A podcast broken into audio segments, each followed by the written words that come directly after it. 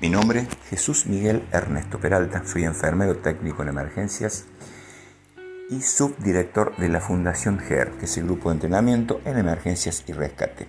Fundación que trabaja dictando cursos junto a la Secretaría de Extensión de la Facultad de Ciencias Médicas de la Universidad Nacional de Córdoba, formando grupos de rescates brigadistas, paramédicos y personal del área de emergencia prehospitalaria desde hace ya más de una década. Este es el podcast ¿Qué hacer ante emergencias médicas?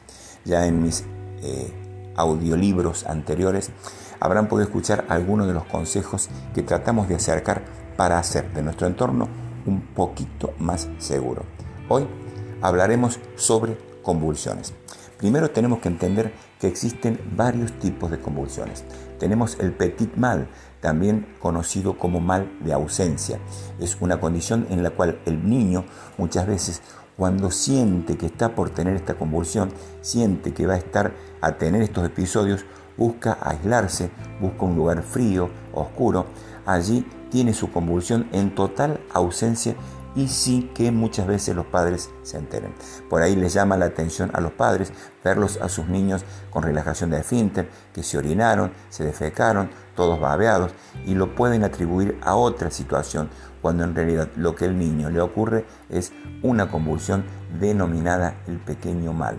Tenemos que estar muy atentos con los niños en esta etapa de crecimiento en la cual pueden pasar desapercibidos estos episodios.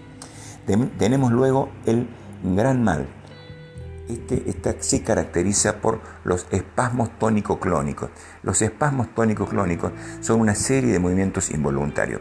Lo importante aquí es entender que mientras estos espasmos generalizados se producen en el, en el caso de una crisis convulsiva o una crisis epiléptica, cuando esto se produce, el paciente pierde el conocimiento.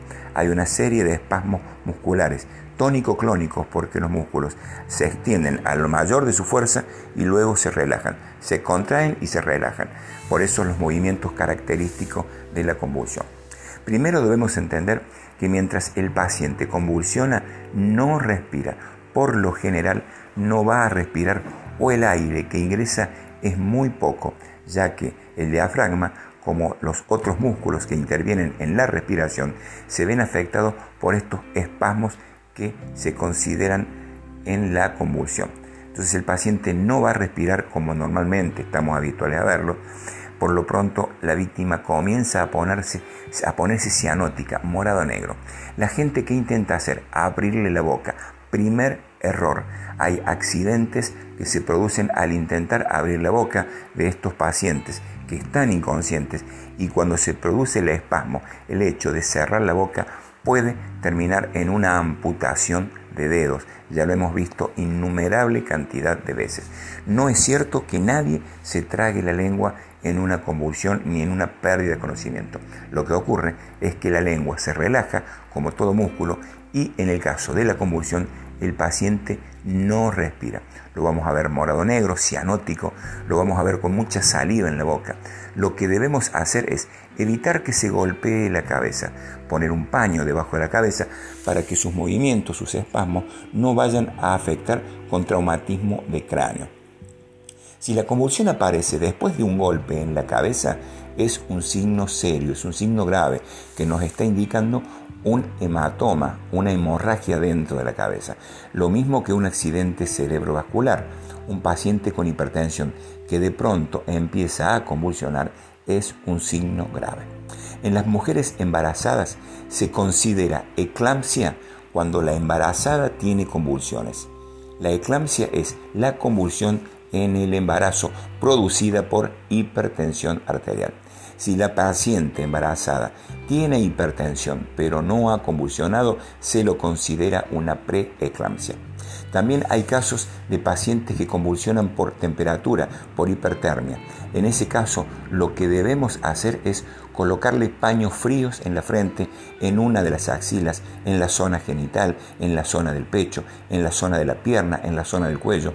Buscar zonas donde haya mucha irrigación sanguínea y ahí colocar paño frío, no hielo, paños humedecidos en agua fría ya que el agua fría poco a poco se va entibiando y nos obliga a cambiarla. Si pusiéramos hielo, el hielo terminaría quemando la piel y produciríamos más daños. Ahora bien, ¿qué hacemos cuando el espasmo se produce? Simplemente tenemos que dejar que la persona tenga los espasmos, tenga los movimientos. Vamos a proteger que la cabeza no se golpee, no lo vamos a intentar sujetar, hay que dejarlo libre, no sujetarlo porque podemos dañar huesos o músculos. Dejamos que pase el espasmo, que pase la convulsión y después de aproximadamente un minuto, aproximadamente un minuto, poco tiempo menos, poco tiempo más, la convulsión va a ceder.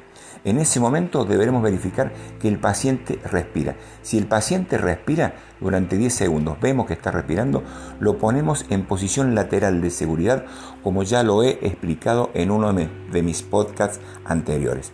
Si el paciente no respira, comenzaremos la maniobra de reanimación cardiopulmonar como también lo tengo explicado en mi podcast.